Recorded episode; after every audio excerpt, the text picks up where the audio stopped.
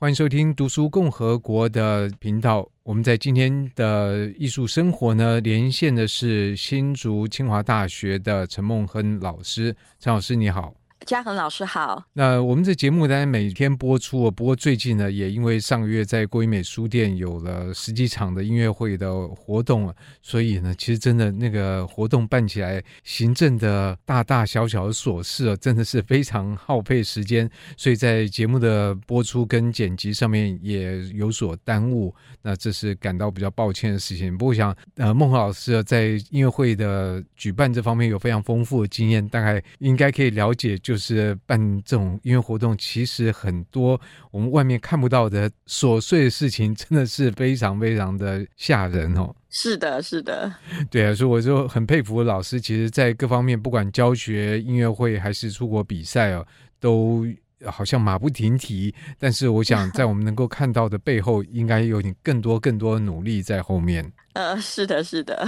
那我们今天的主题呢，当然就是一方面把时间拉到去年底，因为陈老师率领清大音乐系的几位同学参加了在以色列的特拉维夫的国际木笛大赛，然后有了很好的成绩。这是把时间一方面是拉回到去年年底，二方面就在这个周末。也就是四月十五号礼拜六，我们在台北的郭美书店会有一整天的活动，而且这活动呢，从早包括有穆迪的工作坊，然后有演讲。同时也有两场音乐会的演出，所以内容相当的丰富。这个重点的灵魂人物当然就是孟恒老师了。所以，当然第一个，我觉得我们大致就在空中稍微聊一下。当然，如果大家有兴趣，也可以透过网络来报名。工作坊跟演讲都是免费的。而晚上的音乐的演出则是收费，但其实收费也不高，呃，四百块，然后就可以近距离的享受一个蛮美好的音乐的演出，而且是在大稻城的这个老房子里面了。是的，那是，是那不，我们先讲了这么多，都我在讲，我接下来要请孟和老师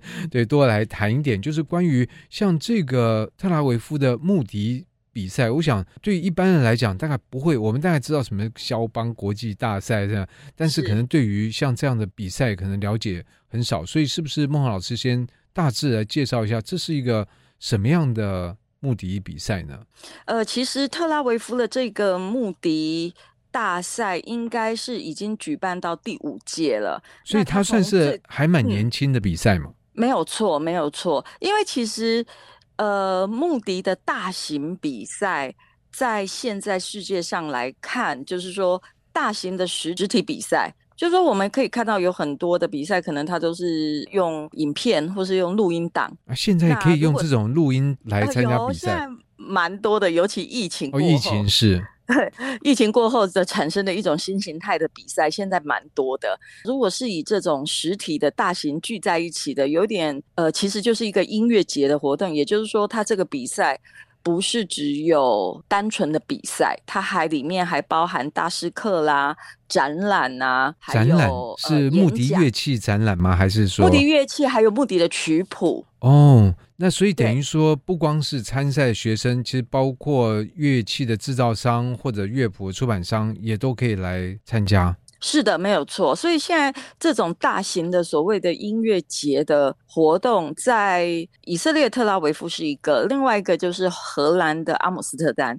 在疫情之前，其实我自己在台湾也有办过几届，就是新竹直笛国际交流大赛。因为疫情而停办下来，现在大概比较大的大概就是就是这两个。对，在欧洲大概就是这两个。那所以你带同学去参加这样比赛，然后得了好几项重要的奖项的成绩，其实是蛮难得的。哎，其实我们从第一届。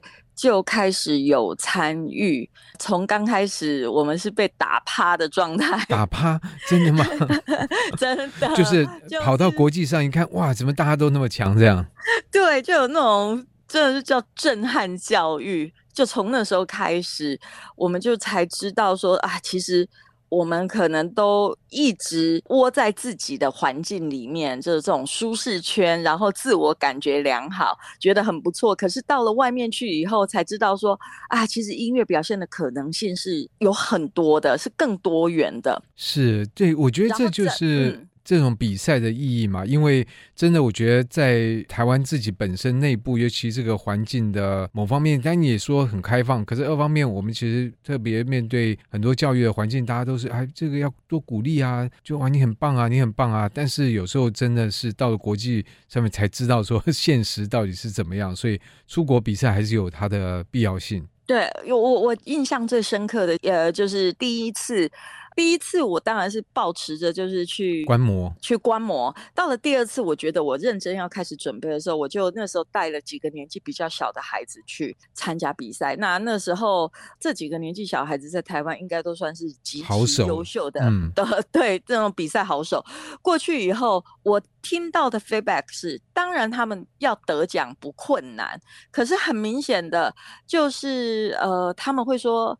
他们不知道该怎么对我们这这样子的表现来下分数啊？为什么？因为我自己也是评审之一嘛。那当然，只要有孩子参赛，我不会参加。可是事后我们会有意见的交换，就是对对意见交流嘛。可怎么会不知道？呃，这里面有技术好坏啊，艺术性啊，或什么？那可是为什么会不知道怎么样来评分呢？因为反差很大。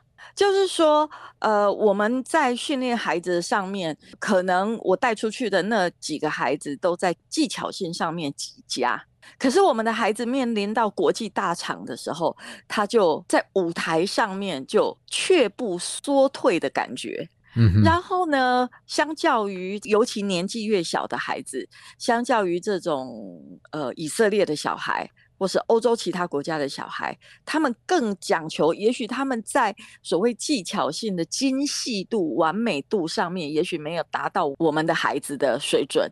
可是他们在音乐性的展现和舞台的魅力上面，是胜过我们孩子很多的。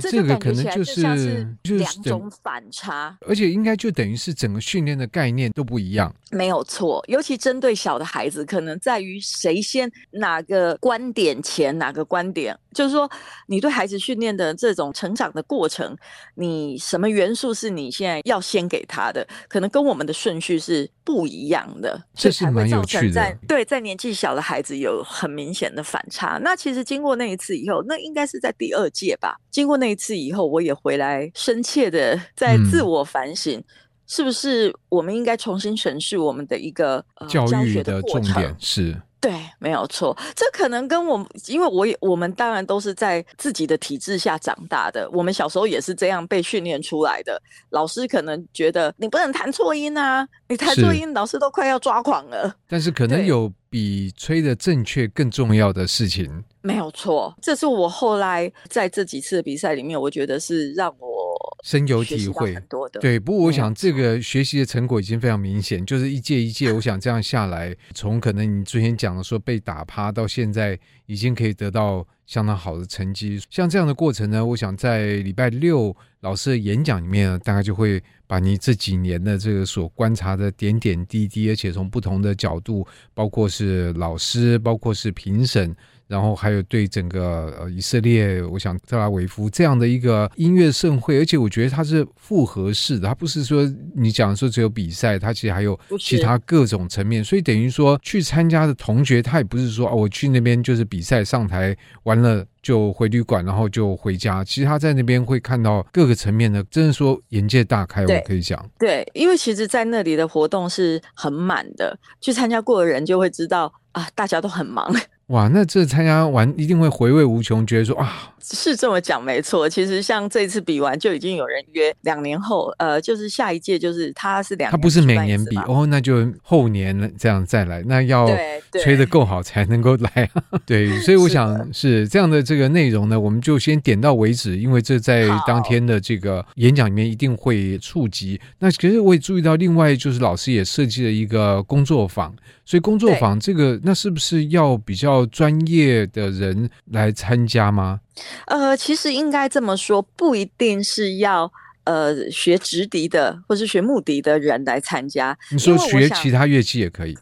没有错，因为我只是从木笛的角度来出发。其实，在这个工作坊的主题，其实我有放在以色列那边，我有对他们做一个演讲的发表，在以色列那个地方。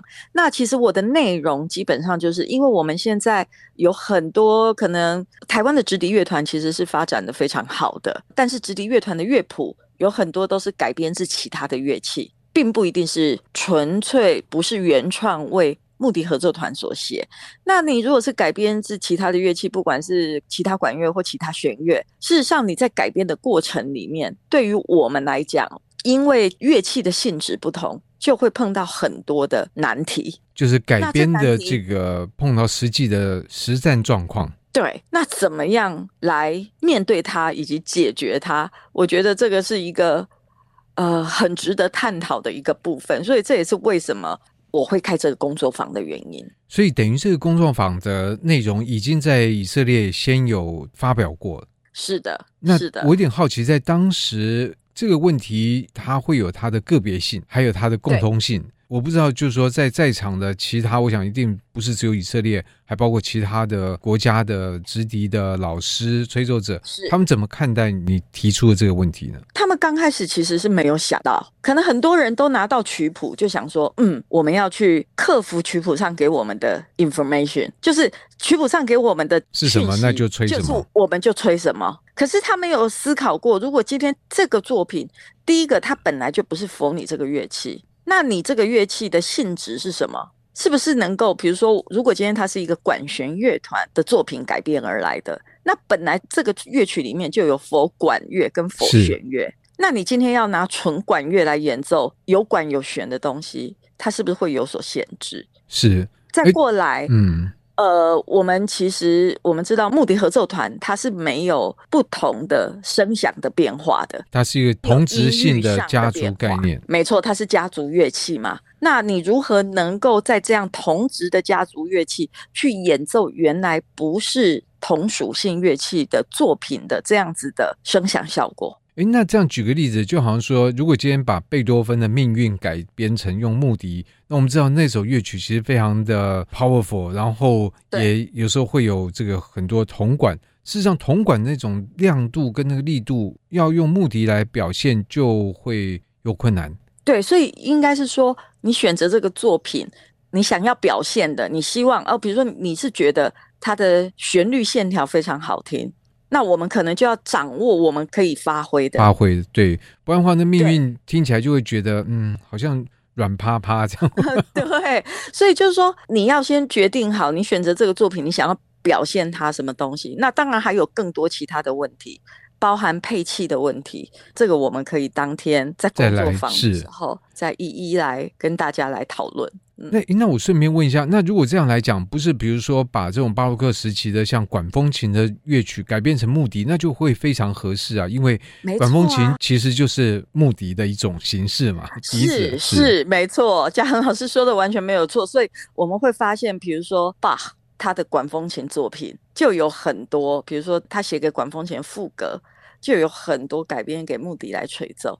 如果木笛的声响音准是吹得非常好的时候，其实它呈现出来的声响是非常近似于管风琴的。是，不过当然用的人会不一样。管风琴师只要一个人就好，可是你可能 要变十几个人才可以表达出来那种 那种声势。看他是对，就看他是几几个声部的副歌曲这样子。所以最后一个问题，当然就讲到，那这样的话，当天晚上的两场演出，但第一个这个曲目都是同样的，然后都是这次在特拉维夫国际木笛大赛得到很好成绩的同学来演出。那他们演出的曲目是改编曲呢，或者是原创曲，还是说都有？嗯，都有。而且其实都是以原创曲居多，像我们这一次去，就是为了要否这一次的比赛，我们希望把台湾特色带进去。虽然木笛原始不是发展在台湾，但是我们毕竟都是在台湾长大的。那我们到国际比赛，希望把台湾特色带进去，所以我们请呃台湾作曲家廖先一老师为我们这一次的比赛。的七位同学创作了一首七个声部的《雨之吟》这个作品，所以在这次演出也有。而且我觉得这样的状况，其实在现在国际交流里面，音乐交流里面变得很重要。就是你今天假设说一个队伍从爱沙尼亚来，那你吹巴哈，吹什么呃 Palestina，那大家就要问你一个，那你们有没有爱沙尼亚作曲家的作品呢？所以一样的这个台湾的乐手出去，对你们巴哈吹很好，可是你有有有没有你们台湾的作曲家呢？对，所以呃，这尤其现在。的这样子的新创作品，所以我们除了木笛的演奏之外，我们也加上就是背景音乐，就是预录好的背景的声音，再加上视觉上的走位。哦，哇，那不是跟现在合唱团的风格好像也是走向是蛮像的这样。对，就是说现在其实就是一种跨领域。多元的一种呈现方式，不单单只是听觉了。是我上次还看到有一个那个魔笛的演出的女高音，其实像是那个弹性带在吊在半空中，啊、有的时候 振力，有时候到了要唱那夜之后那一首，哇！我觉得现在这个音乐家非常的，太 是太厉害。对对，搞不好那个清大学生哪天就是呃在舞台上呈现，可以跟体操一起 来融合在一起。我们思考努力一下。